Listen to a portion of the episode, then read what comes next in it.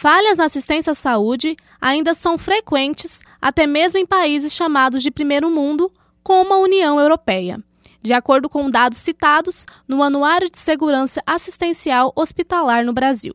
Nestes países, são registrados cerca de 8 a 12% de erros nas hospitalizações, sendo 11% por medicação inadequada. Em entrevista à Rádio USP, a professora Carmen Silva Gabriel, especialista em saúde pública da Escola de Enfermagem em Ribeirão Preto, apresenta dados de falhas na administração de medicamentos no Brasil e no mundo. Carmen conta também o que pode ser feito para melhorar a formação profissional da enfermagem nessa área. Do ponto de vista mundial, a gente tem dados assim é, por exemplo, o Instituto de Medicina Americano é, diz que nós temos um erro de medicação por paciente. Eles levantam esse dado: um erro de medicação por paciente por dia. Né? Isso não quer dizer que o erro causou dano, ou que, mas que houve algum tipo de erro. No Brasil, a gente tem dados pontuais. A gente tem dados da Anvisa, onde o número de erros de medicação é mais baixo que os outros erros, mas só que ele vem de notificações voluntárias, então ele está bem subnotificado.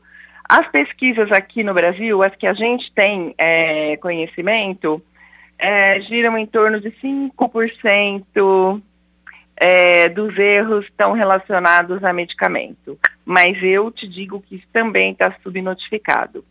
A gente entende que isso é maior. Os enfermeiros possuem um conhecimento sobre os medicamentos mais perigosos. Os técnicos e auxiliares de enfermagem não têm isso no currículo de formação. É preciso que seja feita educação permanente nas unidades e que sejam feitos materiais informativos nas unidades do tipo manuais, roteiros, avisos em sistemas, protocolos que indiquem este medicamento é perigoso e para usá-lo são necessários alguns cuidados. O assunto da segurança do paciente precisa ser abordado na formação é, de nível técnico e de nível de graduação com um pouco mais de ênfase, é, do ponto de vista não só da enfermagem, mas do ponto de vista da atuação da equipe interprofissional e da participação do paciente nisso, né?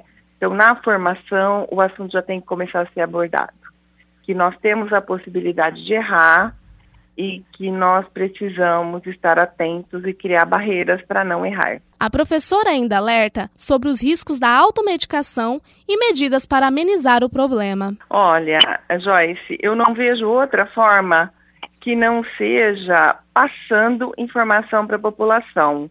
E aí, nos, nos vários estágios durante as consultas, durante os atendimentos, com material educativo, é, na própria educação, educação básica, educação de ensino médio, isso precisa ser levado né, para a população, porque é nesses locais que as pessoas aprendem.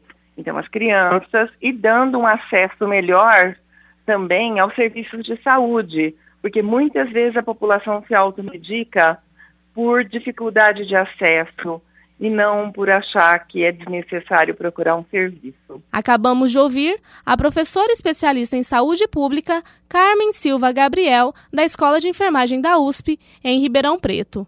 Joyce Soares, da Rádio USP Ribeirão.